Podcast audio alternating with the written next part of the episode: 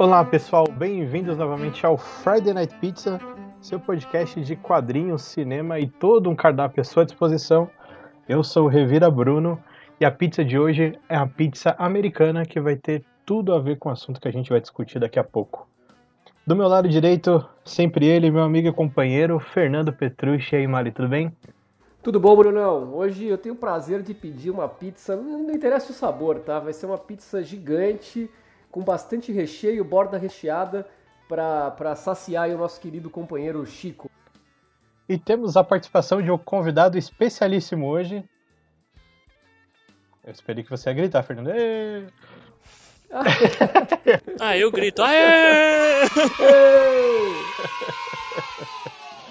o Fábio Aliende, nossa referência aqui, condutor lá do podcast HQero. Seja bem-vindo, Fábio. Fala aí, pessoal do Friday Night Pizza, que para mim, para mim é uma honra é, participar aí do podcast de vocês. E já que é minha primeira vez, primeira vez aí com vocês, eu vou pedir a, a moda da casa, só pra ver qual é que é. Aquele tipo de pizza que você nunca sabe o que, que vai vir, porque cada pizzaria faz a sua, né? Excelente. E, Bruno, o nome do, do quadro de hoje, né? Isso aí é o nome do quadro de hoje, a moda da casa, que a gente pega um quadrinho, um filme ou algo específico, né? E a gente debate sobre ele. E só que antes da gente já ir pro tema principal, Fábio, apresenta aí o HQueiros, fala aí do projeto de vocês, é um projeto que motivou a gente a gravar o nosso podcast. Acredito que os nossos ouvintes já conheçam aí, mas sempre vale a pena reforçar, né? É, como vocês falaram, o HQueiros é um podcast que a gente, é, eu e mais dois amigos, o Diego e o Felipe, a gente resolveu começar a fazer tem um pouco mais de um ano. E a gente começou a lançar aí episódios toda semana, com foco de é, falar de quadrinhos, né, especificamente, e coisas aleatórias, mas no último ano aí, a gente até tava passando um pente fino, a gente falou acho que muito mais de quadrinhos do que de coisas aleatórias, no fim das contas. É, então, assim, o HQs pode ser encontrado no, no Spotify e a gente está também nas redes sociais, Instagram, Facebook. E então, quem quiser, quem quiser nos ouvir, pode, pode ficar à vontade. Show, show. HQueiros é, é excelente. O Bruno conhece também, eu acompanho de perto. É um podcast bastante consolidado, muito sólido. Tá sempre aí semanalmente com, com conteúdo. E também para quem é apoiador aí do Grupo Secreto, tem, tem acesso ao Grupo Secreto e episódios também semanais é, exclusivos para os apoiadores, é, né? E vale ressaltar, não são restos dos episódios que vão, não, que vão pro feed não, principal. É, é eu, eu, eu, eu, eu, eu, faço parte desse grupo aí e é impressionante. São programas é, inteiros aí, especiais, às vezes às vezes até de tamanho de um programa normal, né, Fábio? É, às vezes a gente desembesta, às vezes a gente sai falando e pensa assim, putz, meu, e agora? Isso aqui era pra ser só tipo 20 minutinhos. Já tem quantos episódios? 40 secretos? A gente já, já passou de 50 episódios secretos. Rapaz, olha isso, Bruno. Oh, deu número redondo, já pode aumentar o valor aí do patrocínio, pessoal. É, impression... Não, é impressionante. Pro, provavelmente quando esse programa for ao ar, a gente vai, já vai ter talvez lançado o episódio 85 do feed normal e 50 episódios secretos, é, é bastante coisa. Então quem, quem resolver aderir aí à campanha de quadrinhos, tem mais um monte de episódio aí pra, pra, se ouvir. Tem, tem, tem. E tem sorteio também de vez em quando, né? Ah, sim, de vez, de vez em quando a gente, a gente inventa uma, umas novidades aí. E tá, talvez tenha vindo, esteja vindo alguma coisa legal aí pros padrinhos, hein? Acho que. Acho que eu vou, eu vou guardar, vou fazer um mistério, mas acho que vem alguma coisa boa aí. Sensacional. O Fábio que é profundo conhecedor de quadrinhos aí, especialmente de Bonelli, né? Por isso que está presente hoje para falar do nosso, talvez, um herói favorito aí de todas as horas, o querido Espírito da Machadinha. Brunão, toca o pau aí, o que, que você achou? O que, que você tem a falar do nosso Zagor? Ah, peraí, você me pegou de surpresa agora, porque eu tava esperando que vocês iam falar do Zagor. Aqui, só, aqui é no improviso. Achou que ia ficar pro final do programa? É, tome.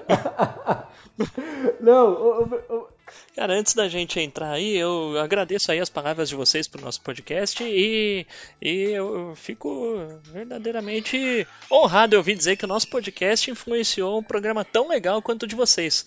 Tanto eu quanto o Felipe e o Diego, a gente, a gente vive falando quanto os, os episódios de vocês são legais. Cara, eu gostei bastante do, do da série do Michael Jordan, cara. Pô, foi bem legal. Esse deu trabalho pra editar, mas foi muito legal. Sim, sim, mas é verdade, é verdade. O HQueiros foi inspiração aí minha, do, do Bruno, com certeza. Foi, principalmente dois episódios que me marcaram muito do HQueiros. Foi o da Saga dos Patinhas e do Beast of Burden. Cara, nossa, eu, eu, eu pausava pra, pra poder conversar com vocês. Claro que vocês não respondiam, né? Mas. ah, o, o, o, o, da saga do Tio Patias foi, foi, foi especial para mim também, que eu pude trazer meu irmão pra, pra falar com, com a gente. Foi bem legal. Então, bora lá. Como já é costume aqui no quadro A Moda da Casa, vamos falar de uma obra em específico. Hoje vamos trazer aqui, está escrito na capa, viu? Não, não é uma opinião minha. A melhor história de Zagor de todos os tempos. É Odisseia Americana, é um encadernado especial aqui da Mitos Editora. É um material bem legal, ele é bem parrudo, tem um preço bem atrativo até, R$ 44,90 por ser uma edição especial. Só que antes de falarmos dessa história em específico, quero falar com os senhores aí, conhecedores de Bonelli. Quem é Zagor? O que é Zagor? Onde vive? de que se alimenta.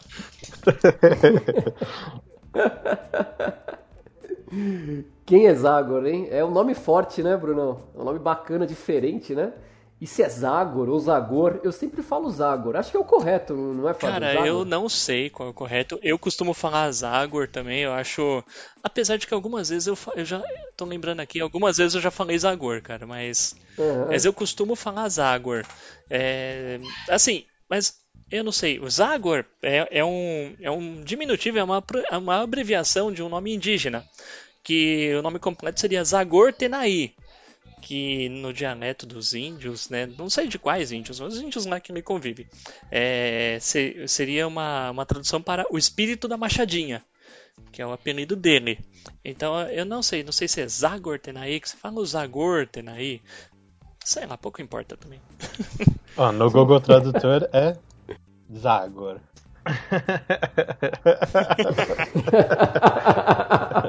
Mas você colocou como italiano? Tem que pôr como italiano. É, quando digita Zagor, ele dá italiano detectado. Ele já dá? Então tá bom. É. Ah, vamos, vamos lá, assim, a gente começa falando da, da origem do personagem, assim, do, da criação dele pelo Sérgio Bonelli, sim. ou de sim, tudo, sim, vamos embora. É... Fica à vontade, toca o pau. Ah, então bom, vamos lá, Zagor. Zagor é um personagem criado pelo Sérgio Bonelli, que é o assim, é, era o manda, foi o manda-chuva da Bonelli, Bonelli, editora Bonelli por muitos e muitos anos. Ele criou o personagem sob o pseudônimo de Guido Nolita, é, que, que era o nome que ele era o nome que ele usava para escrever as histórias. Ele usava esse esse esse, uh, essa identidade secreta, esse pseudônimo, porque o pai dele, que era o Gianluigi Bonelli, ele, era o, ele já era um escritor famoso de quadrinhos, é o criador do Tex. Então, assim, então, então pra, quando, ele, quando o Sérgio Bonelli começou a escrever quadrinhos, ele pensou, bom, eu não vou usar o nome do meu pai para não para não atrapalhar, para não. Tipo, se eu não chegar aos pés dele, é, pelo menos não vou ficar falando que eu sou o filho do chefe, que eu sou o filho do famosão, etc. Então ele, ele escrevia as histórias dele sob o pseudônimo de Guido Nonita. E sob esse pseudônimo ele escreve, criou o Zagor, criou o Mr. No, criou outros. criou uh, um rapaz no faroeste, escreveu as histórias do próprio Tex usando esse pseudônimo. E, assim, com o tempo ele se provou um baita de um escritor também, a altura do pai dele. Uh, e assim, a criação máxima dele é justamente o Zagor, que foi criado em 1961, se não me engano. Ou, ou 62, alguma coisa 61, assim. 61, ele completa 60 anos em junho de 2021. Cara, caramba, é 70 anos o personagem. E na mesma época que Jack Kirby e Stan Lee criaram o Quarteto Fantástico, hein, pessoal? Olha só. Uhum, exatamente. É, e você falou do Stan Lee, ele também teve essa opção de abreviar o nome dele, né? Que ele tinha uma pretensão de, de escrever mesmo contos, né? Histórias, prosa. Aí ele não queria levar o nome dele escrevendo quadrinhos, então ele abreviou para Stan Lee. Ele, criou ele, um ele guardou o nome dele para quando ele fosse escrever coisas sérias, né? Entre aspas. Sim, Isso. sim, sim. É, isso Tanto é que Guido Nolita é o que tá na capa, né? Se você pegar essa edição aqui, e na, na própria apresentação não tá como Sérgio Bonelli, é Guido Nolita, responsável pelo roteiro da edição. Legal, dá um charme.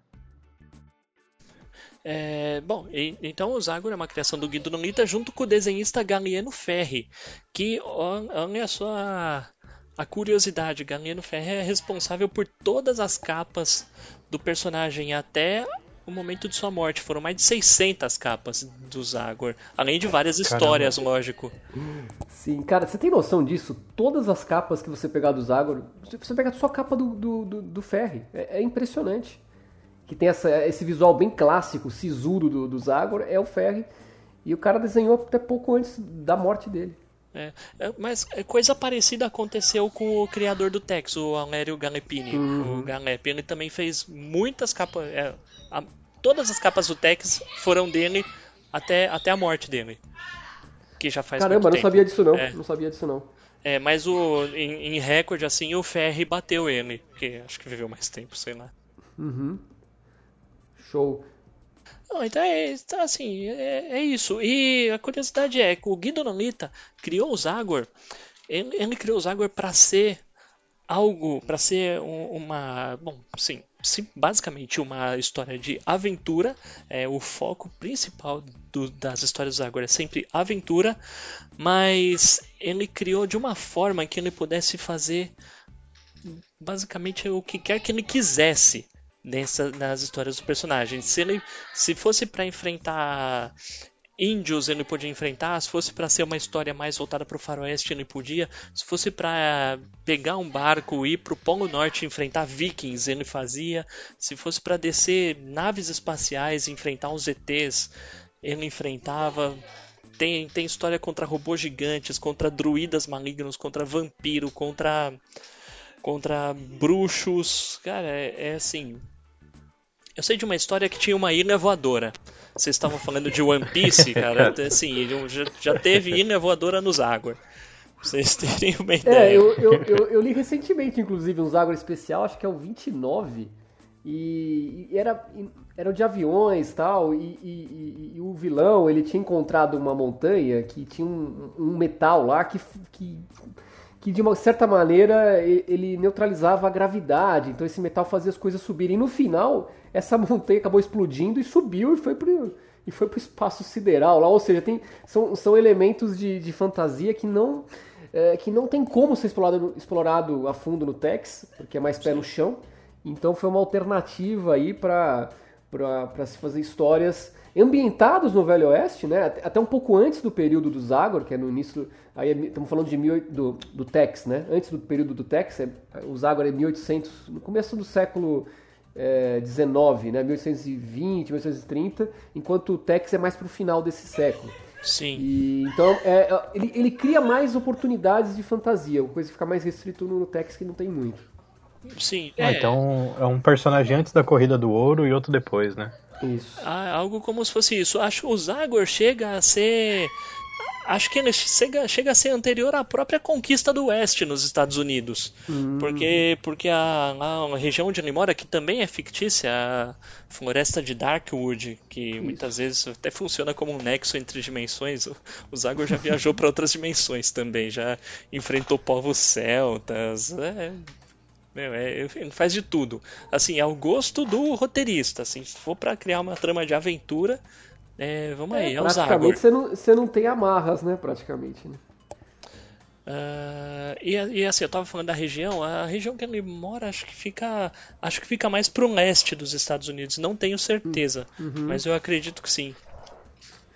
Sim, sim. E- mas eu, eu tenho em mente quando eu tô lendo aqui, me parece mais pro Nordeste. Você falou que é mais pra Flórida uma vez, né, Fábio? Mas eu não sei, eu acho que é aqueles Essa cantos diz- lá das 13 colônias, né?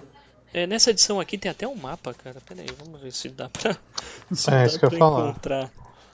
Ó, Ah, aqui perto da Pensilvânia, Virgínia e Ohio. Isso, é. é Nordeste é, dos naquele- Estados Unidos, é. Isso. Os estados da ferrugem, né?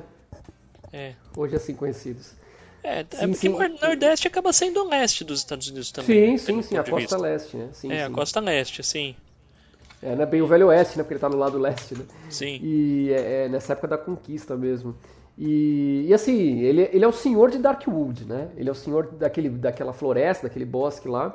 E, e ele utiliza de elementos assim, de alguns truques, né? Ele utilizou isso para convencer os povos indígenas e os habitantes ali do, do, do local que ele teria uma origem meio mística, meio mágica, né? É, que seria de fato um espírito, algo sobrenatural. E, e ele utiliza alguns artifícios para fazer as pessoas pensarem desse modo, e por isso que ele é chamado como o espírito da machadinha, né? E, e- e porque ele usa logicamente uma machadinha, né? Que é uma ferramenta bem primitiva, que é tipo um pedaço de madeira amarrado Uma com uma roca, pedra, né? né? É, e, e essa ferramenta predileta dele também tem revólver tal, mas não, não usa tanto assim não. E, e- e o, que nos, o que nos parece, né, bastante uma homenagem eh, bastante clara aí a alguns personagens da literatura e de quadrinhos, né, como, como Tarzan, é, o próprio Fantasma, né, que é o espírito que anda, e por que não aí personagens mais gritantes aí, né, como, como Batman, né, porque você vê ele tem, o- tem o símbolo de uma águia no, no peito, né, uniforme Sim. de super-herói, então é, esse é o diferencial do, do, do Zagor na, na Bonelli. É, eu, eu sempre achei o Zagor uma, uma, uma amálgama mesmo desses três personagens que você falou. O Tarzan, porque tipo, ele se, se move andando em cipós. E tem o grito dele. E tem E o tem grito, o grito, guerra, né? tem o grito de guerra, é o verdade. Ayak. O fantasma, por conta dessa questão dos povos indígenas acharem que ele é um espírito. E o, e o Batman, apesar dele não ser rico, né? Mas ele tem esse emblema no peito aí que. É, o- é a vestimenta padrão dele, né, cara? Não muda vestimenta muito. padrão dele. É, Que é, assim, a olhando, gente- olhando assim é, é meio, é meio assim, pra gente que gosta, tipo, legal, Pra mim, a é, gente pra mim acha já é meio normal, imponente, mas assim, é meio ridículo, Mas, né? Fábio, pra, é, ô Bruno, pra você, é meio ridículo assim, essa, essa roupinha dele? O que, que você acha? Eu tô Cara, é muito ridículo uma regata com gola, cara. Mas é por estranheza, né? Vocês já estão acostumados também. Se a gente for pensar na roupa do Batman também, Sim, é sim, ridícula, sim, é, é. Superman também. Então, Aham, sim, sim, sim. Tem, É. tem razão por algo, algo icônico. Mas, mas e o Tex que anda por aí com uma camisa amarela, torta à direita, pra ser alvo do, do- do- das balas? E o inimigo Tex dele? também. E o Tex é safado, que as capas dele, ele tá sempre na espreita, né? Ele tá sempre escondido ali em algum canto tal, no Aquino pra atirar em alguém. É, o, o Tex, ele, ele tem aquela, aquela coisa, né, de, de nunca levar um soco, levar um tiro. É, é impressionante, né? Como ele não, não- Eu nunca vi, acho que eu nunca vi, vi, vi- li várias histórias do Tex, mas nunca vi isso. Agora com o Zagor acontece direto. Cara, o Zagor apanha muito, ele- velho.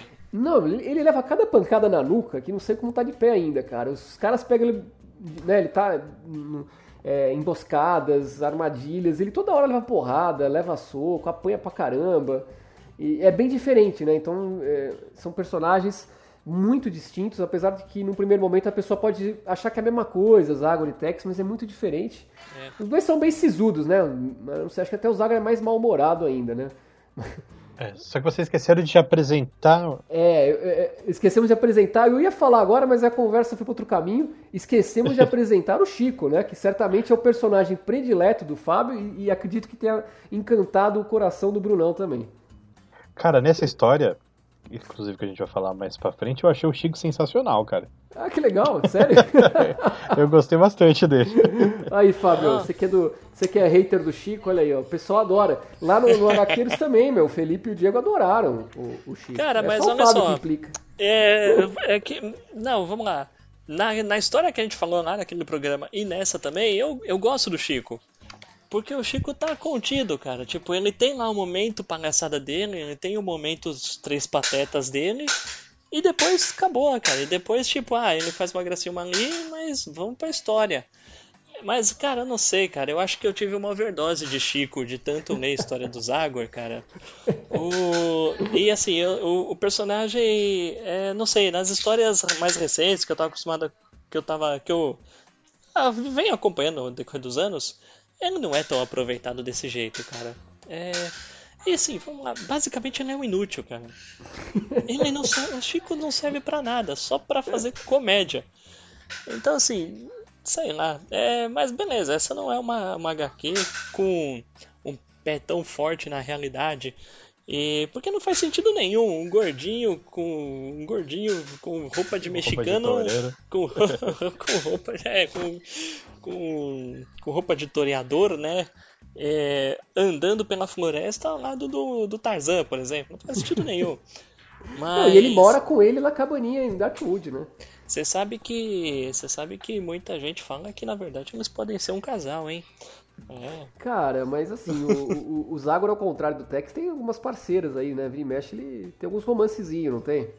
Tem, tem, não, não, de vira e mexe ele, ele pega uma mulher daí, mas volta é pra casa com o mexicano, né? não, e, e, e Bruno, assim, é, você teve contato só nessa revista aqui, não fica muito claro, não, não, você não pega isso. Mas, cara, ele é completamente fiel ao, ao, ao Zagor, cara. É uma fidelidade canina, assim, é um negócio absurdo. Que esse, é, o que ele faz pelo, pelo, pelo, pelo Zagor e como o Zagor geralmente despreza o Chico, tá? Geralmente enfia ele não tá nem aí. Se for para deixar ele preso para não ter problema, ele deixa ele preso, sabe?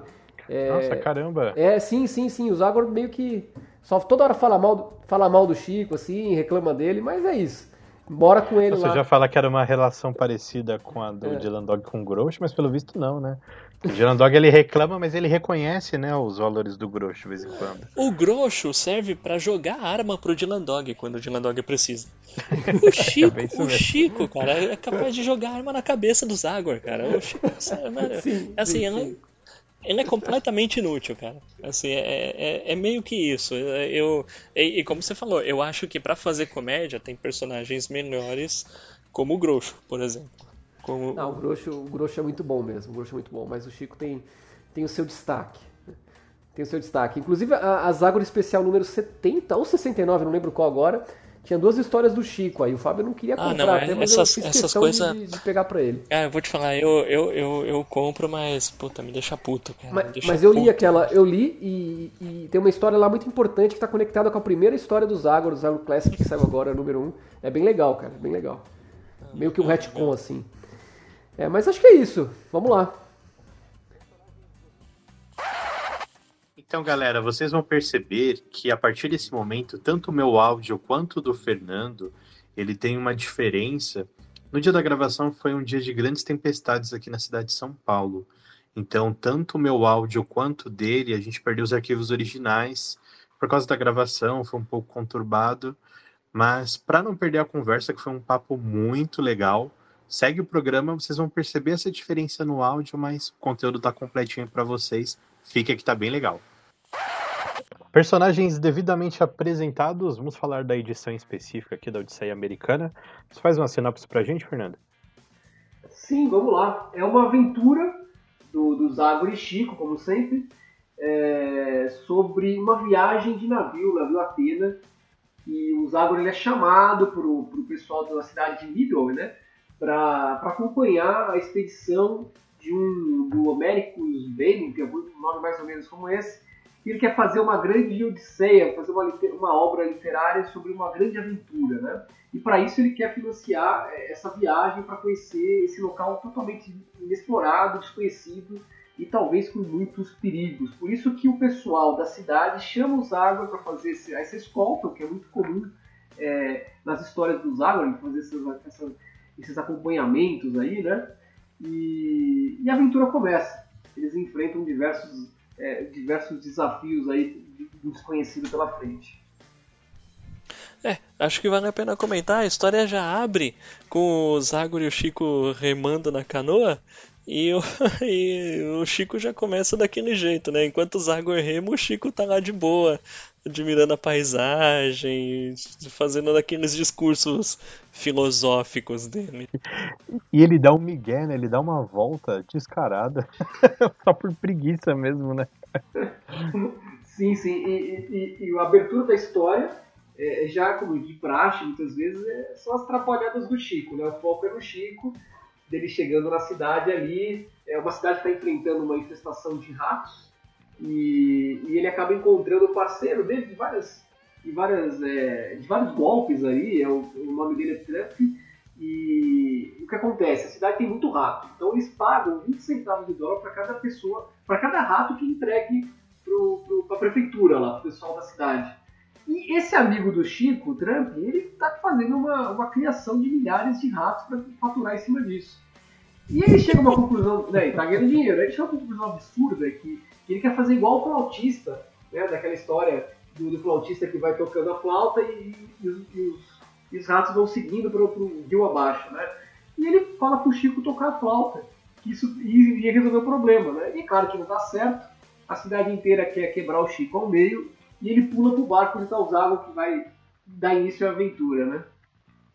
Essa, essa parte, eu, eu, eu não sei, assim, é, é, é, muito, é muita ingenuidade, talvez. Tipo, beleza, são dois despertadores que vão dar o golpe, mas, tipo assim, eles realmente acharam que se o Chico tocasse a flauta, os ratos iam vir. Eu fiquei imaginando algo do tipo, ah, não, tipo, vamos treinar os ratos pra eles seguirem a gente, fingir que tá todo mundo indo embora. Não, eu, eu, pior, ainda parece cobra, né? Ainda aparecem várias cobras ainda. O pessoal tá puto, né? Tem, não, tem propósito. Né? Depois né? de uma hora tocando a flauta, o Chico não aguentava mais, aí ao invés de rato aparece cobra. é, o tipo humor aí do, do Chico aí, não, não, tem jeito, né? Bom, essa é uma introdução, né, de umas, de umas 40 páginas mais ou menos da história, pra, pra ir pro que realmente a, aventura propõe, né? Que é a melhor história do, dos Águas. Aí sim começa, se não me engano, em cinco grandes atos, né? É, que vão enfrentar desafios aí, perigos bem fora da realidade, né? muitos deles aí bem fantásticos, a começar por plantas carnívoras gigantes assassinas. Né? O, o Chico tá lá comendo a comidinha dele ali e percebe que, que, que do garfo desaparece. A carne tá sumindo carne, do prato. Né? E vai sumindo, vai sumindo até que aparece e revela aquelas plantas do melhor estilo, do, da pequena loja de horrores, né, aquelas plantas gigantescas começam a atacar toda a tripulação, prendendo o navio. É, é, é, é, bem, é bem, bem divertido esse, esse começo da aventura. É. E, e, vale a pena a gente pontuar, o nome dessa história é Odisseia Americana, justamente pela intenção do Americus Bennington de, assim, efetivamente participar de uma aventura que o inspire a criar um poema épico, assim como foi a Odisseia do Ulisses ou a Ilíada, esse tipo de, esse tipo de obra de arte que ele está querendo montar. É, seguindo o histórico da então, família assim, dele, né? Ele, ele, se apresenta, né? Seguindo o histórico da família dele. Familiares da tradição, né?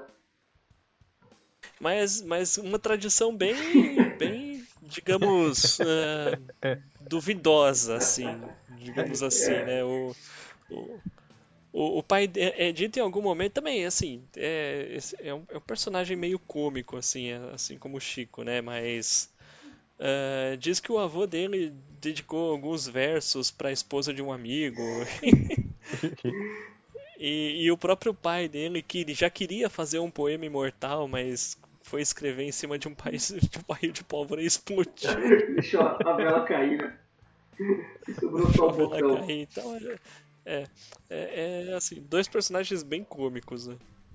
Pois bem, aí superado esse primeiro confronto é, surreal, ele é, tem, tem discussão na tripulação. Né? Você tem um personagem que é a cara dos águas, só que sem camisa.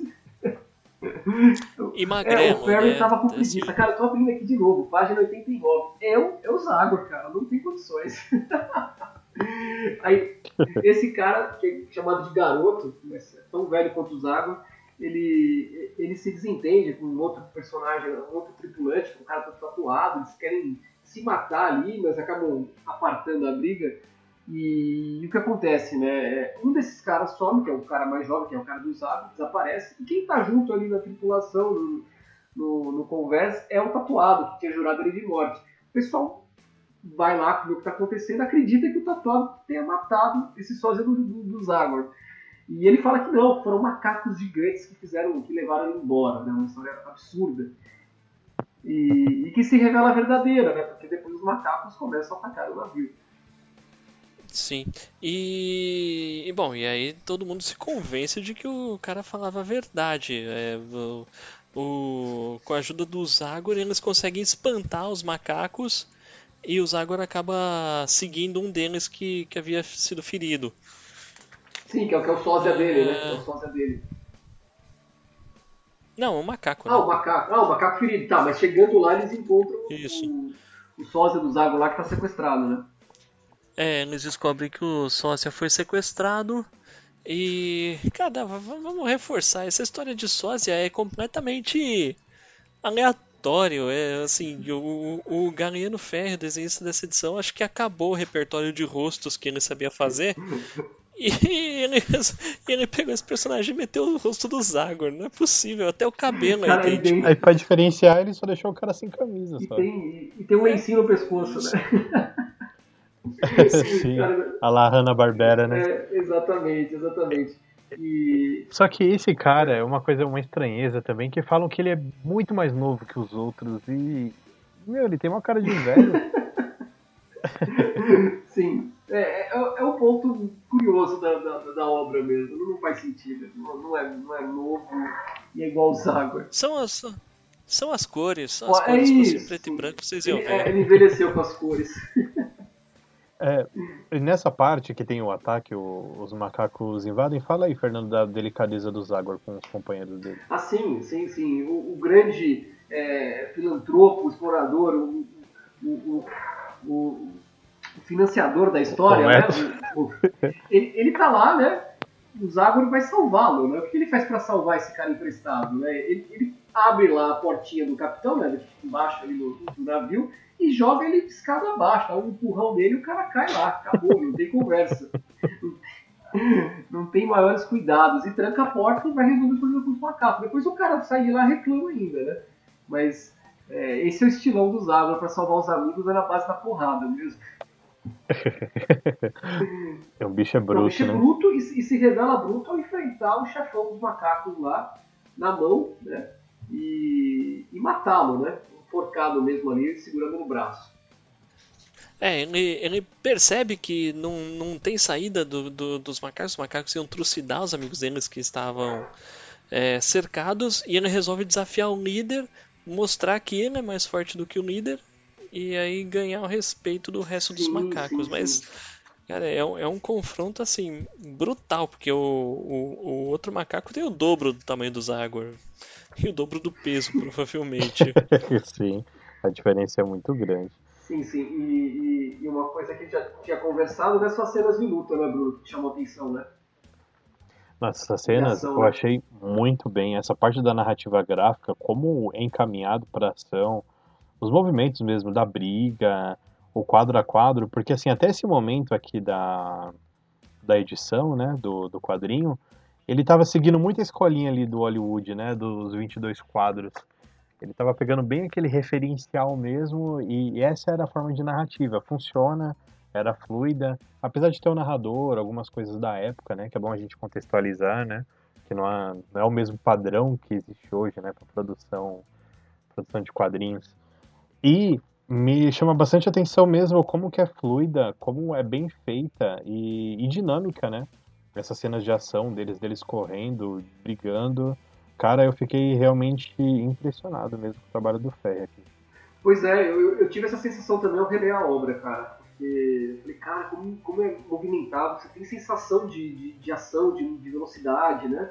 É, o que destoa talvez um, né, numa leitura desatenta do início do- da obra, né, parece algo mais datado, mais antigo, mas não, cara, o negócio vai com muita rapidez, dando é, uma lição mesmo, né? Tem coisa que você lê em revista hoje, hoje em dia que não, não consegue transmitir a mesma sensação, né? Sim. E, e, cara, e, e o, que, o que é legal também aqui é que os dois personagens da tripulação, o tatuado e esse cara que está brincando que parece muito com o Zagor, ele, eles morrem nesse, nesse evento, né? Eles morrem. A gente pensa que no início, pô, os caras brigaram lá atrás, vão terminar tudo bem depois, mas não, eles literalmente são. Eles perdem a vida aí nessa, nesse, nesse começo da aventura. É. E, e, assim, o mérito do roteirista, você você acaba se importando com os personagens, né? Assim, o- o- os únicos personagens que a gente já conhecia de antes dessa história era Zagor e Chico, o resto é tudo novo. E mesmo assim você, lamenta a morte deles. Sim, É, e depois desse evento aí, eles começam a se questionar, né? Vale a pena prosseguir com, com a missão? Tá valendo a pena até esse momento, né? E até o filantropo molha a mão deles, né? e convence eles a, a continuarem aí na jornada. tumultuosa quantia, né? Sim, é, aqui eles mencionam que o valor é de 100 dólares, né? Mas o dólar na época era um valor bem diferente, né? A moeda, né, o sistema financeiro do, do dólar, ele foi ele foi criado para se usar as moedas, né? As moedas eram o que ia correr ali na população. Então, então, se você pegar um dólar daquela época, tem um valor muito grande. Eu cheguei até a entrar no site aqui para ver o cálculo é. da inflação do valor Opa. do dólar. Só que a data mais antiga que eles têm é de 1913. Hum, tá um dólar em 1913, hoje, ele vale 26 dólares e 55 centavos. Então, na época aqui do Zagor, devia valer bem mais. Nossa, então, esse dólar deve estar próximo aí dos 40 dólares. Uhum, sim, sim. É, ou, ou, mais, o Zagor é do início do século XIX, né? É, tem, tem, um, tem uns bons aninhos aí, até 1913. Então, realmente, isso pra gente contextualizar aqui, da, da época que se passa, né? É, porque você vendo hoje, você fala, pô, 100 então... dólares não é tanto assim que justifica eles enfrentarem macacos e plantas carnívoras, né? Mas o contexto é diferente. Você falou das plantas carnívoras, o que eu achei de sacanagem é. São elas cuspirem o osso da carne de volta. Ah. eu lembrei disso. o Chico falou, ah, ele comeu toda a minha carne, mas o que, que ela fez com o osso? Ela corta na carne o osso de volta. o Gustavo falou pra ele, é muito bom, né? bom, mas superado esse problema com os macacos, né? Eles continuam a viagem até se prepararem uma ilha, uma encosta ali do, do rio, que tem. que eles vão parar para descansar uma noite, né? Só que ele tem um vulcão, né? Um vulcão e várias rochas, umas pedras que lembram totens, né? E, sei lá, umas coisas esquisitas. E aí começa também a ficar uma chuva, não sabe se é da lava, da erupção do vulcão. E do nada começam a brotar mais pedras e rochas empilhadas, né? E, e o pessoal começa a perceber que não é uma boa ideia continuar por lá. E... É um negócio bem é... bizarro, né? Que começa a acontecer. Tipo, é um cenário de ficção científica. Praticamente. Muito além da né? imaginação, né? né? Muito além da imaginação. É bem sim, diferente, bem sim. diferente. É. As pedras começam a cair nessa história. Um, um, mais um dos companheiros dele perde a vida. Ele é, é esmagado tentando liberar a corda do barco. E o barco, assim, também acaba sendo semi-destruído. Sim, sim, que, que obriga eles, eles, eles jogarem o barco numa, numa encostazinha ali, né, numa praia, e formarem com os restos e fazerem uma jangada ali para seguir a viagem, né? É, com o desespero deles, eles querem encalhar o barco de propósito para ele porque tava, quebrar ainda afundando, mais. Né? Porque estava afundando. Tinha comprometido Isso. o casco, né? Ah, é, todo mundo fala do, do Chico aí, do passado dele de inútil, mas é o Chico que descobre o buraco lá no casco que está inundando o barco. É verdade. É. Ele que se preza aí até lá. Participação louvável. Essa né? coisa. É, outra coisa que a gente comentou também, que a gente começa a se importar ali com a relação do, dos outros integrantes do, da tripulação, né? Foi esse cara que morre, ele foi muito prestativo, né? Ele foi o último que ficou ali na turno, no, no turno de vigia. Uhum. E quando eles acordaram, o cara já tinha ligado o motor do barco, já tinha preparado o café da manhã. O cara, ele tinha feito tudo. Então mostrava que o cara realmente era muito importante. e ele tava soltando uma espécie de âncora lá, né, que tava amarrado ali, né, o barco, né? Cara, né? eu, eu vou te falar que eu, eu, eu pensei que, tipo, ele não podia soltar a corda na ponta que tava no barco. É, podia cortar, né? Sei lá. Ele podia, é... podia ter cortado. É, enfim. Mas eu acho que se eles tivessem cortado, eles não iam ter material pra ter feito a jangada depois. Então foi, uma decisão de Não, ele poderia pensar que poderia atracar mais pra frente de novo e precisar daquela corda, né? Pô, mas aconteceu. Ah, mais uma verdade, perda, né? verdade. né? E aí a história começa a se encaminhar mais para a parte final dela. E, e um dos maiores desafios que, que, surgem, porque nessa parte o rio ele é bem sinuoso e está num desfiladeiro, né? Você tem duas montanhas de cada lado e o rio tá ali, eles estão numa jangada com o sol pegando na cabeça, sem nenhum tipo de proteção. E, e a coisa começa a ficar bem tensa. Cara, é, pra mim, eu, eu, não sei, apesar de tudo, essa foi a parte mais, mais inventiva, porque assim, é um perigo real assim, tudo bem. Tipo, poucas pessoas se enfiam em jangadas para sair por aí no meio de desfiladeiros hoje em dia. Mas, cara, assim, o perigo para eles era que assim, eles, eles não podiam parar para descansar, porque eles não tinham onde atracar a jangada. E, cara, e assim, é um tormento, acho que é a parte mais tortuosa da história para eles. Sim, porque eles já estavam com um recurso quase zero de comida, né? Tanto que eles só estavam comendo feijão, grande motivo das reclamações do Chico. Chico nessa parte ele brilha, né? que ele é reclamão e tudo mais. E eles tentam até, eles param por uma noite, né? Sim. Eles fazem uma manobra bem arriscada, que poderia comprometer até mesmo a jangada para poder dormir à noite, né? Porque até então, como eles estão ali na ao sabor ali da correnteza, eles não poderiam parar mesmo, né? E à noite, é o perigo, né, de não ver uma pedra, alguma coisa assim, acabar quebrando a jangada, então ficar sem dormir, um calor absurdo e ainda sem comer, realmente, eu acho que ali aí foi o foi o ápice mesmo do perigo para eles. Sim. E, e, e o Zagor começa a apresentar a barba dele, né? Ele passa dois, três dias ali sem fazer a barba, já começa a aparecer. Primeira vez que eu vejo isso no gibi do Zagor, cara. E, e esse sofrimento aí pode ter gerado algum tipo de, de alucinação na cabeça deles, porque depois eles vão enfrentar uma neblina mais densa, né? E, eles começam a ver alucinações, né? O capitão do, nav- do- do navio, ele, ele vê a esposa dele, o, e se joga no mar, né, atrás dela, e, enfim, mais um que morre, e aí cada um vê suas coisas, né? O, o, o escritor lá vê os parentes dele lá, e o Chico vê o, vê o cozinheiro do restaurante dele, né? O cozinheiro favorito dele com, com um pratão na mão lá, o Zago vê os pais dele, né, mas o Chico não, o Chico no cozinheiro. A alucinação do Chico é o cozinheiro. Tá tudo relacionado com Meu comida. né? Deus do céu. Não, e mais uma vez a gente vê a delicadeza do Zagor em lidar com a situação, né? Cada, cada um dos amigos dele recebe um. Recebe uma porrada no cucuruto pra desmaiar e não. E não, É, não, não, e não se jogar no mar. jeito, né? No lago. jeito, ele tinha que acordá-los na base da pancada, porque senão eles iam morrer ali também, né? Então, mais uma vez, os Águas salvam o dia com, com violência, né? E praticamente. É, eu não tenho muito contato com, com o personagem. E o, o Zagor ele começa a alucinar com os pais dele, né? Sim, É até o momento assim meio tocante, mas eu assim, por não conhecer tanto o personagem, eu não entendi muita profundidade. é, porque, da- porque daquilo. assim, né, o- tem uma história muito boa que está publicada na, na edição especial em cores. Não é essa, foi uma coleção de três números. Não lembro se a, se a origem dos Águas está na primeira edição. Talvez esteja. Tá na, Tá na primeira, primeira. né? Uma história muito Não, tá, tá É na uma primeira. história muito boa que conta é, o começo mesmo dele, da, da infância dele, da vida dele, como ele se torna usado. Cara, a- a- os pais dele são brutalmente assassinados. É uma história muito pesada, muito violenta do Zagor.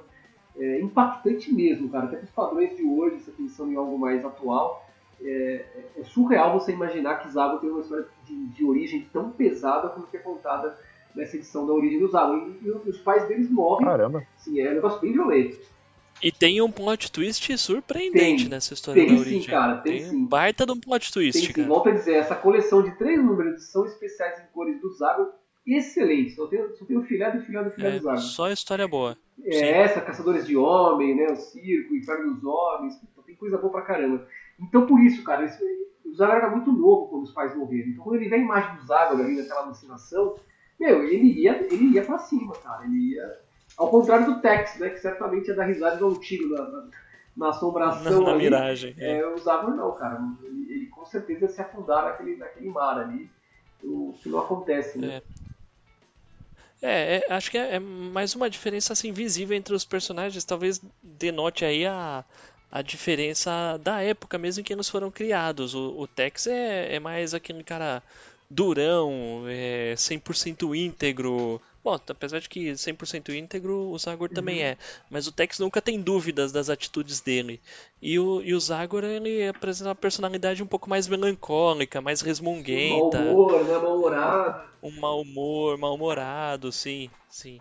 Ele é, ele é mais, ele é mais dado a ficar reclamando da vida. Sim, sim. Mas o Zagor ele acaba sendo salvo por acaso mesmo, porque eles estão chegando mesmo, o sol está tá, tá levantando, fica de dia, e ele acaba sendo salvo é, desse destino trágico aí que certamente ele ia acabar enfrentando. E, bom, a história praticamente se encerra, né? Tem aquela parte que, que eles chegam, são, são socorridos pelo pessoal do exército lá do ponto que está lá, ali perto do, do rio. E o nosso querido. Nossa, eu sempre esqueço o nome dele. Como é que é? É, é Homero? Como é o nome dele? Do, Homeros. o Homero, é, ele tá lá. É, ele, ele, ele tá lá sacrificando a obra dele, né? Porque ele não, não, queria dar continuidade que foi tão, tão terrível, a custa de vidas. É, realmente foi uma parte assim que eu achei bem legal, bem emocionante mesmo. Porque ele viu que toda a jornada ali não valeu a pena, né? Tantas vidas que eles perderam ali só pelo objetivo, assim, para satisfazer meio que o ego dele, né? Para ele completar o que a família não tinha conseguido fazer no, no passado. Tantos desastres aí. E ele meio que abdica, né? Como ele acha que não vale a pena, ele começa a pegar cada página ali do que ele escreveu e transformar num barquinho de papel. Meio que fazendo uma homenagem, meio que se desprendendo É. ali do, Bonito, né, esse final, do né? que ele estava fazendo, Bonito, né? Final bonito. E... Ah, e por falar nisso no, no Homeros, né? Eu acho que é, é legal de comentar que através desse personagem, o, o autor ele faz muita referência de obras clássicas, do tanto do Homero, ele menciona também o Dante Alighieri ali da comédia, da Divina Comédia, e ele solta vários trechos, várias coisas que eu não consegui pescar, né? Eu não sou tão culto ali quanto o Sérgio Bonelli, mas algumas frases eu fui pegando do que eles falavam e pesquisava na internet e realmente eu fiquei impressionado assim pela qualidade mesmo das referências que ele colocava. Sim, essa é uma marca registrada né, da, da Bonelli, né? O Bonelli, ele sempre teve muito cuidado com isso e, cara, tudo que você vai imaginar, desde a moeda usada no local, o preço, o preço de um, de um produto, um cafezinho, ele tem o cuidado de fazer essa apreciação, essa pesquisa, inclusive com um personagem muito, muito querido dele, né, que é o o Fábio tem, história sobre isso aí. Ah, é, não, sim. O, na verdade é uma característica assim que ele imprimiu na, na editora como um todo. É, é famoso lá o, o acervo de livros para referências, livros de fotografias, é, enciclopédias, é, coleções inteiras de mapas, essas coisas que os, os desenhistas e roteiristas consultam para fornecer de usar de referências as histórias dos personagens da, da Bonelli. E, é, como você falou, o, o Mr. No, o Mr. No é um personagem assim, o, o personagem em si é um norte-americano que mora na Manaus, no Brasil, né, nos anos 50. Então, assim, e, e a, e a Manaus, que onde o Mr. No mora, é um retrato fiel da própria Manaus de 1950, que o Sérgio Bonelli fazia questão de reproduzir tudo fielmente. Conforme o Fernando comentou, até o preço do cafezinho ele, ele chegou a pesquisar para saber pra colocar na quanto história. É difícil você descobrir isso hoje, né? Numa época pré-internet, né? Que tudo você tem que consultar nos livros. E hoje já é difícil você encontrar uma informação dessa pelo, pesquisando. Imagina com livros, né? Ele pesquisando no, no acervo dele, contando os, os contatos dele para buscar essa informação. É impressionante o cuidado, né, cara? Tá aí o exemplo, eu não consegui achar o valor do dólar, por Aí, tá exemplo, na internet. Certamente. E, provavelmente ele, provavelmente o Sérgio Bonelli sabia para escrever essa história do Zagor. É, Certamente, certamente. É, e o final, né? Sempre aquele grande, aquela grande, aquele grande movimento do Chico com a comida, né? Ele é presenteado ali com o fazão, um fazão assado, inclusive, que eu tava de saco cheio de tanto comer feijão. Deus. E eles deram muita sorte, né? Porque o lugar que eles param ali no lago é, é um posto avançado da guarda costeira, né? Sim, sim. Do. Eu não sei se é do exército. Deve ser do exército passou isso na época. É. É, é. E eles, eles ficaram no tempo de troca do turno, né? Que essa galera ficava três meses lá. Isso. E aí vinha um outro, um outro grupo verdade. para rendê-los, né? E eles estavam ali na hora certa, no lugar certo, Ah, eles para ganhar uma carona para sair dali. pessoas de sorte. Mas enfim, cara, é uma história super divertida. É a segunda, acho que é a terceira vez que eu leio ela. É muito boa. E não é a melhor história de Zago, mas Mundo Bonelli é a melhor história. Então temos que considerar, né? Cara, E, assim, cara, um comentário bacana. Essa história, assim, além de ser a favorita do Sérgio Bonelli, ela é tão famosa na Itália que gerou um board game. Ah, sim, eu ia comentar isso, cara, porque a edição ela traz uns textos de apoio, né? E ela menciona uma série de Sim. coisas, né? Dentre elas esse, esse jogo de tabuleiro. Pô, como a gente arruma um jogo desse aí, hein, Fábio? Cara, eu não sei, cara, mas eu, eu gostaria. Galápagos, vamos lá, né? Vamos querer, Olha, eu Galápagos. não sei se você reparou, mas é, é, vendo aqui o tabuleiro, ele é exatamente aquele rascunho que o Zagor estava fazendo no navio. ele tem essa, essas duas ilhazinhas, eu não sei que página tá agora, mas tem uma hora que, que o Zago ele faz o mapa, ele tá fazendo o mapa, né? E o tabuleiro observa até isso, cara. Olha o cuidado que essa gente tem para fazer tudo relacionado com o Zago, com o Boné, é impressionante, né? Eu queria muito jogar esse jogo tabuleiro. Ah, verdade, eu também queria. E assim, na, lá na Itália é, são lançados álbuns de figurinha, Sim. dos decks, dos Zago. assim, acho que todo ano deve ter um álbum de figurinha novo desses personagens. Esse tipo de coisa podia chegar aqui também. A Mitos andou prometendo um álbum de figurinha do Tex, mas não foi Cara, pra frente, não. Se o Tex foi pra frente, imagina o Zago. É, eu tô, tô, feliz com as histórias saindo, vai. Vamos, vamos Já estamos no lucro, né? Mas, mas enfim. É, Bruno, o Bruno teve o primeiro contato com o Zagor lendo essa edição que a gente comentou hoje. E eu tô muito curioso, porque eu já vi há muito tempo, inclusive eu presenteei com essa edição. E eu já vi há muito tempo. Ele sabe que eu sempre falo de Zagor, né? E, eu, porra, ele leu. Agora eu quero saber a tua opinião, o que você achou da história. Conta pra nós aí o que você, você Sim. Até antes de falar o que eu achei, é, vocês mencionaram do, do jogo de tabuleiro que tem aqui na, nas páginas iniciais, né, nas notas editoriais. Dá o parabéns pro Júlio Schneider, o editor que ele sempre traz muita coisa legal, né? Ele sempre traz uns textos muito bons. Eu sou um leitor de, de Landog, estou acompanhando a Júlia agora também. E tem sempre algo que acrescenta. Eu sempre bato muito na mitos, né? Que eu acho que eles têm um, um relaxo assim com, com algumas edições deles. Eles colocam mais palavras do que cabe na página. Por exemplo, nesse editorial, cada página está com uma fonte diferente, um tamanho diferente. Mas, apesar de tudo isso, tem que reconhecer o trabalho quando ele é bem feito, né? E o Júlio Schneider, ele sempre traz textos muito bons e se um dia eu encontrá-lo por aí, pós-pandemia, eu daria um abraço nele. Não, o cara, o cara é genial, né? Ele conhece tudo de Bonelli, né? É impressionante. Tudo que ele põe de informação Inclusive, no editorial... o próprio Bonelli ele conheceu. Sim, o próprio Bonelli. Cara, mas é legal, ele, ele, ele, tira uma sacada, umas informações ali que são proveitosas demais, cara, nos editoriais que ele faz. É impressionante. É, é incrível. É, é, além das matérias de início de página, ele, é, o Júlio Schneider é tradutor também. Sim. Então, é, ele é responsável pela maioria. Na verdade, eu acho que ele é responsável pela maioria das traduções, não só de Bonelli na Mitos, como com as outras editoras também. Eu acho que ele acaba fu funcionando aí como um consultor, tradutor, etc. É, é, bom, ele é, ele é um cara que nos anos 70 já lia Zagor pela VEC e começou a se corresponder com, a, com o Sérgio Bonelli para ter, ter, ter acesso às revistas em italiano mesmo, porque não não aguentava esperar no, no Brasil sair. Nossa, sensacional. É. é. Algo, é, diferenciado, é né? Enciclopédia de Bonelli brasileira. É, mas vamos lá. Como, quando eu comecei a ler, cara, passando aquela trama do Chico ali com os ratos, eu, nossa, como esse negócio é chato. Eu fiquei um pouco com, com essa implicância, né? Mas, é, toda vez que a gente for pegar um material novo, a gente tem que se adaptar a contextualizar, né? Como esse material foi feito, em que época que ele foi feito, como que era o pensamento da época, como que era a forma de narrativa da época. Muitas coisas realmente ficam datadas.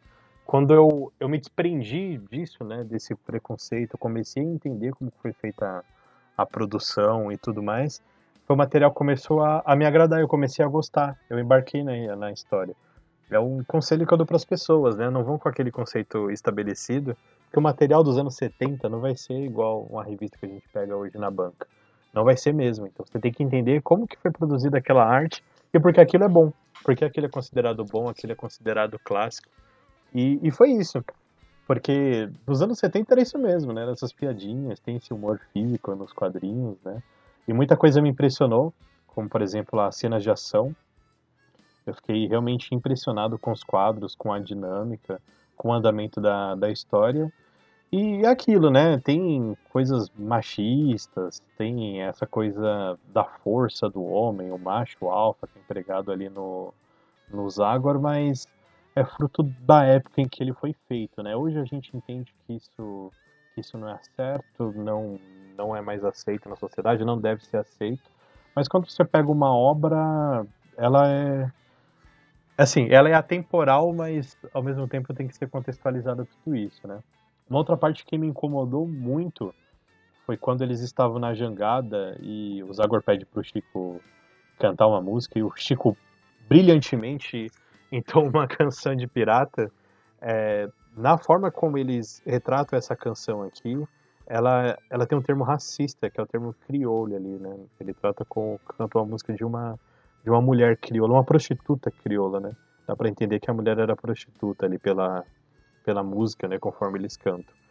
Essa música é entoada ainda hoje, só que esses termos racistas eles foram substituídos. Quem jogou Assassin's Creed Black Flag, essa mesma música é cantada, é a música chamada Sally Brown. Não é irmão do Charlie Brown, apesar do nome ser igual. Mas essa música Sally Brown é uma música muito famosa. Se você jogar no YouTube Sally, ba Brown Shanty, né? Esses cantos do, do mar, né? Nos Estados Unidos eles são conhecidos como Shanty. S-H-A-N-T-Y. Você terá o prazer de escutar essa música. É muito legal quando ela é cantada em coro, mas me incomodou um pouco, mas eu entendi que essa música, nessa época do Zagor ainda, ela seria cantada dessa forma até por ver o material de pesquisa que os caras fazem, eles manteram fidedignos, mas é importante saber que isso não é mais certo, não é aceito, e essa música com o tempo ela foi se transformando e hoje ela não tem a mesma letra, mas na época que, que foi produzido o material ela tinha. Foi um material que me surpreendeu, gostei bastante, me diverti, dei várias risadas com o Chico, o Chico por essa, por essa história aqui, ele foi um personagem que me cativou, até mais do que o Zagor e a, e a sua dureza, inclusive com seus amigos e companheiros. E me lembrou muito esse quadrinho. É, a sensação que ele me deu foi quando eu li As Minas do Rei Salomão, ali na minha infância. Infância já para adolescência, ali com uns 11, 12 anos. E essa forma aventuresca de partir para a aventura, de usar um conhecimento prévio para sobreviver ali em outros lugares, me lembrou bastante e eu me afeiçoei esse material por conta disso. Poxa, que bacana, Bruno. Bacana. Feliz que você tenha gostado aí do, do, do Zagor. Acho que vale a pena comentar que, que, qualquer edição do Zagor pode ser lida de modo independente. Não tem uma ordem cronológica, nem amarras nesse sentido. Todas as edições são fechadas em si. É claro que se você for lendo com mais frequência, você consegue pegar algumas, algumas informações, algumas sacadas a mais, mas elas são fechadas sempre. É, mas nem sempre, nem sempre a, nem sempre a história termina na mesma revista em que ela começa. Às vezes você pode pegar alguma revista que começou no meio. Ah, sim, sim, depende sim, de como sim. for. É, É, Mas, mas é fato, não tem amarra cronológica. Zé, amarra, assim, praticamente todos os gibis da Bonelli, nenhum deles que você pegar vai ter amarras cronológicas. Você pode pegar. Ah, mas poxa, o Tex está no número 600. Mano, você pode pegar o 605, você vai pegar, você vai ler, vai se divertir. É, e, e, assim, você não, não vai ter que se preocupar porque na edição 300 rebutaram o universo e o Tex era destro e virou canhoto. Não, não tem isso. Cara, isso, isso é genial, né? E parece um negócio tão, tão simples de fazer, né? E, e não é usual aqui no- nos Estados Unidos, Marvel, DC, né? É totalmente diferente, né, cara? É assim, não tem a cronologia, mas ao mesmo tempo você vai carregando alguns elementos da história, né? E quando acontece, tem a referência, alguma notinha lá, falando, ó, que na história tal aconteceu tal coisa. Mas, cara, mesmo sem ter lido nada de, de, de Zagor, você consegue pegar uma edição com a história começando nela, que geralmente às vezes dura duas, né? Você consegue ler tranquilamente, é bem legal isso. Mas aí, Fernando, você. o- vamos lá, nosso ouvinte foi lá, pegou de sair americana, curtiu. O que, que você recomenda na sequência? Ah, eu recomendo.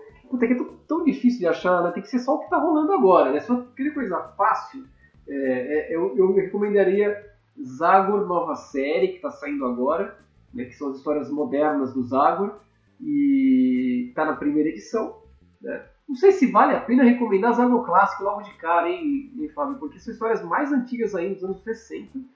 Talvez tenha um impacto maior, né? Porque mas, queiram é, são mais datados do que essa. Se a americana tá bem ok, agora os anos 60 ali já, já complica. Então eu recomendaria, eu recomendaria a nova série do Zago, cara. Cara, eu acho que a recomendação bacana seria o Zagor especial em cores, cara. Meu, é, você já falou, ali tem o. Meu, é o filé, cara. É, a, sei lá, são três edições, histórias em cores, muitas delas, na minha opinião, melhores do que a Odisseia Americana, cara. Sim, nossa, essa coleção é fantástica mesmo. Isso Talvez seja um pouquinho difícil de achar, né? Não será que tem na loja da Mix? Deve ter, né? Mas enfim. Cara, na loja da Mitos eu não sei, mas há várias edições de Zagor especial em cores na Amazon. Ah, é? Poxa, E maravilha. com um preço bem atrativo. Caramba, não sabia que tava na E Amazon. referente ao, ao, ao, ao preço de capa. Ali é o filé, é o filé. E são histórias mais pé no chão, tá? Não tem muita fantasia que nem essa, por tudo que pareça. Apesar do Zago ter essa referência com o Fantástico, são histórias mais pé no chão, mais sóbrias, mais caras, uma melhor que a outra.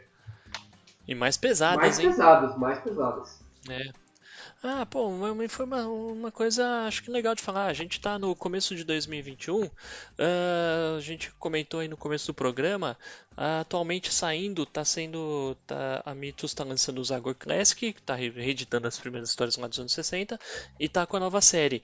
A Mitos já anunciou o lançamento, saiu no blog do Tex Wheeler, pra que esse ano vai ser lançado aquela minissérie Zagor Origin que deve ser é, provavelmente uma repaginada aí na origem do, do personagem. Então, vamos ver, acho que parece um material legal. E de notícia ruim, eles anunciaram a pausa no Zagor especial para esse ano. Disseram que voltam em 2022. Estranho, né? Uma, uma coleção parar por um ano, assim, né? Número 70, 71, né? Ah, mas É é muito. eu, eu acho Cara, que é- né? eu acho até válido. Eu, eu acho eu acho que é, vem em boa hora essa pausa no Zagor especial, porque desse jeito eles podem focar na nova série. Sim. Tipo, não vai ter tipo, ah, putz, não, não vou comprar a nova série porque eu já gasto 40 pau no Zagor especial. As, as, Tipo- as 700 pessoas que compram o Zago Especial nessa revista. Segundo a Mitz, É. a revista que menos vende, vende na editora é a Zago Especial. E, bom, mas, mas e fora do Brasil, na Itália, a gente vai ter esse ano o encontro do Zagor com, com o Clash, né? Que é- já já saiu, saiu, eu acho. Nossa, cara, isso aí. Eu acho que o Zagor e Flash já saiu. Eu tô bem curioso pra ver isso É, aí. cara, isso é loucura, hein, meu? E, e também É. terá o encontro do Zagor com o, o Tex, na revista Tex Wheeler, cara. Isso vai acontecer também pela primeira vez. Vai ter esse encontro aí de, de gigantes. Cara, é. Meu, bacana. É, conforme a gente falou, né? Pra ter um encontro entre os dois, tem que ser um Zagor já mais. Mais envelhecido, encontrando um jovem Tex. Sim. Meu. Caramba, eu tô- vou torcer pra essa história ser bem feita, hein, cara. Tudo pra ser E- da hora, cara. Tem que torcer para o Zagor estar em condições, porque naquela época a expectativa de vida da pessoa era o quê? Uns 40, 50 anos? É verdade, hein, cara. E o Zagor, ele tem quanto? Uns 35, 37? Não é novinho, não, né? Resta saber se o Zagor vai tratar o Tex do jeito que ele trata o Chico, né? É, cara, não tem condições. O, jovem Tex também é, é- não é fácil não, viu, cara? Não é fácil não. E, e- e não recomendo, tá? Só se for fã hardcore, não recomendo os filmes do Zagor, tá? É, existem filmes turcos do Zagor, então no- você consegue encontrar no YouTube legendado. É, fica o desafio. Se você assistir, manda mensagem pra gente e fala o que achou. Tem que ser muito corajoso pra assistir essa Cara, assisti uma aí. hora, mas não consegui inteiro não. É complicado. Caraca, velho. E tem mais de um Tem ainda, mais de né? um, é preto e branco, é turco. Você quer mais o quê, cara? Não dá, né? É difícil. Mas acho que é isso. bacana. Falamos tudo, tudo sobre Odisseia Americana do Zaga. Cara, eu fico impressionado que as indicações do Fernando, elas sempre são um desafio. Ele fala assim, ah, não, lê aquela edição tal, mas foi lançado pela Abril, em qual época? Vai para você procurar. Não vão agora, por favor, fiquem em casa. e agora ele dá o desafio para a pessoa assistir um filme turco preto e branco com legendas no YouTube. Olha, vocês seguem as dicas do Fernando, parabéns, vocês zeraram a vida, hein, cara. É, Pelo menos tem legenda, cara. legenda. Nossa, alguém se dignou a legendar esse Mas negócio, tem falha velho. na legenda, tá? Quando tem cedilha, algum acento dá, entre um número. Né? Fica meio difícil pra você ler, tá? Meu Muito Deus. bom. Ah, cara, mas não tem nem como reclamar, né? Não, não Pô. tem. Você vai reclamar só do ator que faz o Zaga e do ator que faz o Chico. Nossa, eu não quero nem ver, cara. Eu não tenho, eu não tenho Eu vou te mandar o link, você vai clicar, você vai querer é isso aí. Então é isso, temos um programa sobre Zagor, cara. Finalmente saiu em Finalmente, caras, eu, eu briguei muito por isso, fui bastante censurado, mas. Porque quase nunca, quase nunca falo de Zago e Bonelli no, no FNP, e finalmente tive oportunidade para falar um pouco sobre o meu personagem predileto, né, cara? O do Zagor e fico muito feliz de ter feito isso ao lado do Fábio, um grande expoente aí de Zagor e Bonelli, que tem tudo que já foi lançado em língua portuguesa sobre Zagor. É, é verdade, eu ostento esse título com muita honra. Eu, eu, eu tenho tudo, mas ainda não li, tá? Só ainda tá, ainda tá em projeto para pra ler toda essa bagaça. Você não, tem, você não tem um livro do Zagor, né? Não, ah, não tenho. resolver isso, não. cara. O livro eu tenho aqui. Tem, tem um livro, viu, Bruno? Tem um livro, cara. Literatura. Tem livros do Zagor. Em português? Sim, sim, sim. É, a Mitos lançou. Sim. Cara, a Mitos, a Mitos já ganhou muito dinheiro. É, e agora, cara. Sei é, lá o que, que acontece, um velho. Deixou ele em canto aí. Só porque ele começou, não vendeu mais, estranho isso. Mas é isso, eu agradeço bastante aí, viu, Fábio, por ter participado, porque sem você esse programa não teria sentido. Cara, eu, eu que agradeço o convite, velho. É, eu tô sempre pronto pra falar de Zagor, né? Tô, tô, tô, tô, Brunão, teve uma vez que ele participou. Qual que era? Era a Formiga Elétrica, o, o, Fábio? Formiga Cara, Elétrica. Cara, eu tava falando sobre fantasia, esse negócio que não era de Zagor. Eu mandei mensagem lá pra forçando o, o Fábio falar sobre Zagor e que tem que falar lá. Mano, era. Pior puta, era, era um negócio no. Era, era uma live no, no Facebook, era ao vivo, velho. Tudo Caramba. bem, devia ter umas 15 pessoas assistindo, tá ligado? Mas. Mas assim, né? Era pra falar de fantasia, o Fernando vai lá e manda mensagem pra falar de saco. a gente tá numa campanha sem, sem pudor, cara, pra defender o Zagor aqui. E tá dando certo, né? Tá dando certo. É, é será? ah, tem duas séries novas, tá dando certo. Cara, além do Bruno, que, que novo leitor você conquistou pra Zagor? Cara, não sei, tô trabalhando no meu filho. Quando eu começar a ler, por enquanto ele não gosta do Zagor, mas um dia talvez ele vá gostar. Tá certo, tá certo. Eu vou, vou trabalhar no meu é também. ah, então é isso, Fábio. Vou deixar meu agradecimento também e reforça aí pra galera onde te encontra, os caminhos aí do HQueiros. Ah, pô, vamos lá. É, podcast HQueiros é um podcast sobre HQs e coisas aleatórias.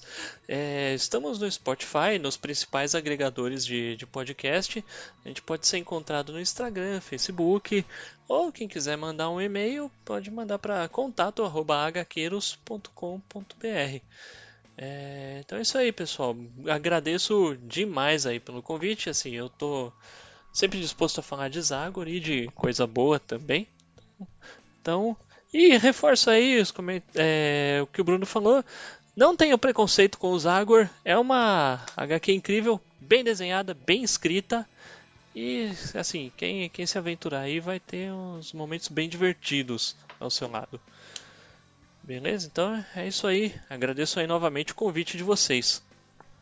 Então é isso, Fernando. Sempre um prazer te ter aqui, cara. Igualmente. Valeu mais uma vez. Igualmente. Eu que agradeço falamos sobre Zagor, muito bom. Então é isso, obrigado a vocês que ouviram até o final.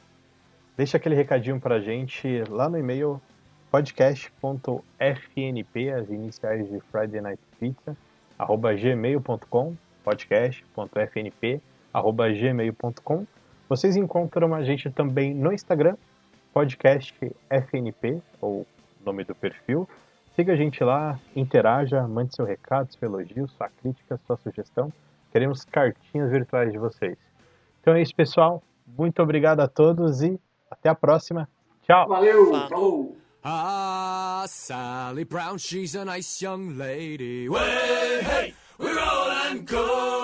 And we roll all night and we roll all day. Spend our money on Sally Brown. Ah, Sally Brown, she's a bright mulatto. Hey, hey, we roll and go.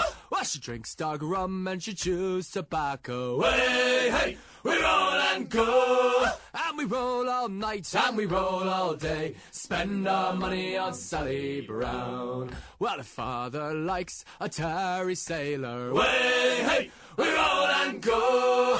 And we roll all night and we roll all day. Spend our money on Sally Brown.